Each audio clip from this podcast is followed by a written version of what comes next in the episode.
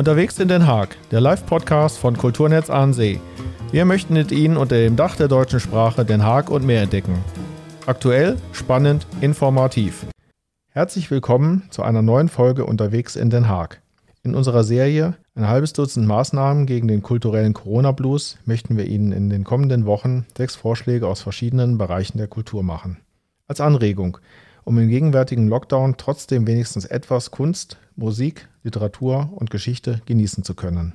Ein Winterspaziergang durch den Park scheint auf den ersten Blick eine relativ eintönige Angelegenheit zu sein, bestenfalls geeignet, um sich ein wenig an der frischen Luft zu bewegen. Doch wer den Seiderpark kennt, weiß, dass es hier auch zur eher farblosen dunklen Jahreszeit viel zu entdecken gibt. Der 1936 eröffnete Saderpark ist heute ein attraktives Naherholungsgebiet südöstlich des Zentrums von Den Haag. Im Rahmen des Stadterweiterungsplans aus dem Jahr 1908 setzte sich der Stadtplaner Hendrik Petrus Bärlache dafür ein, am damaligen Rand der Stadt einen großen Park zu errichten. Entworfen wurde der 105 Hektar große Park von den Direktoren des Gartenamtes Simon Gottfried Albert Dorenbos und Peter Westbrook. Der erste Spatenstich erfolgte 1923.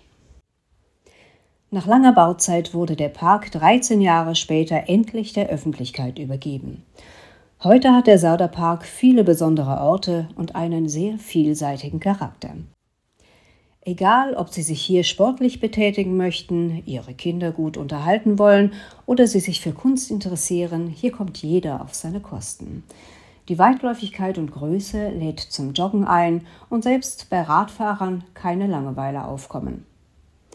Zudem gibt es hier einen Fitnessparcours mit verschiedensten Trainingsgeräten oder von Jugendlichen gern besucht den Skatepark und die Rollschuhbahn.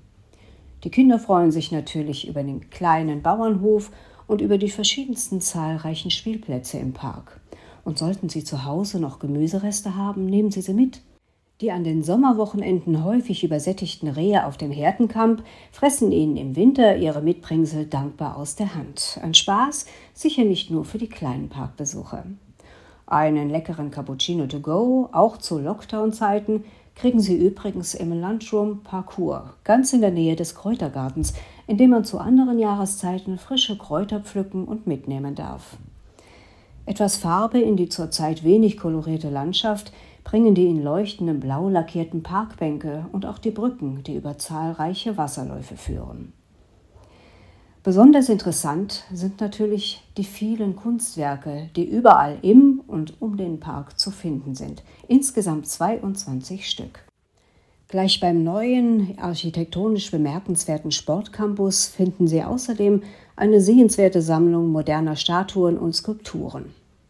Und falls Sie nun auf den Geschmack gekommen sind, auf der Internetseite Wandeln in Den Haag finden Sie einen Vorschlag, den Sörderpark in einer 4,3 Kilometer langen Rundwanderung zu erkunden. Auf diesem Weg kommt man an allen wichtigen Punkten des Parks vorbei und benötigt dafür, je nach Gehtempo, gut eine Stunde. Den Link hierzu gibt's wie immer in den Hinweisen zu unseren Podcasts. Das war unser zweiter Tipp gegen den kulturellen Corona-Blues. Die entsprechenden Links sowie weitere nützliche Informationen finden Sie in der Beschreibung dieses Podcasts.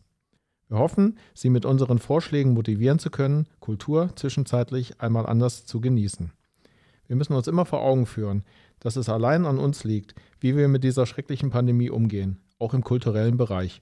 Jeder und jeder von uns hat es in der Hand, selbst und mit Kreativität neue kulturelle Beschäftigungen zu finden.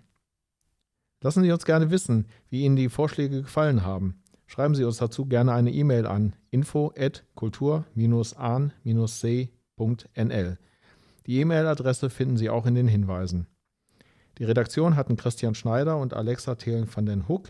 Sprecherin war Alexa Thelen van den Hoek.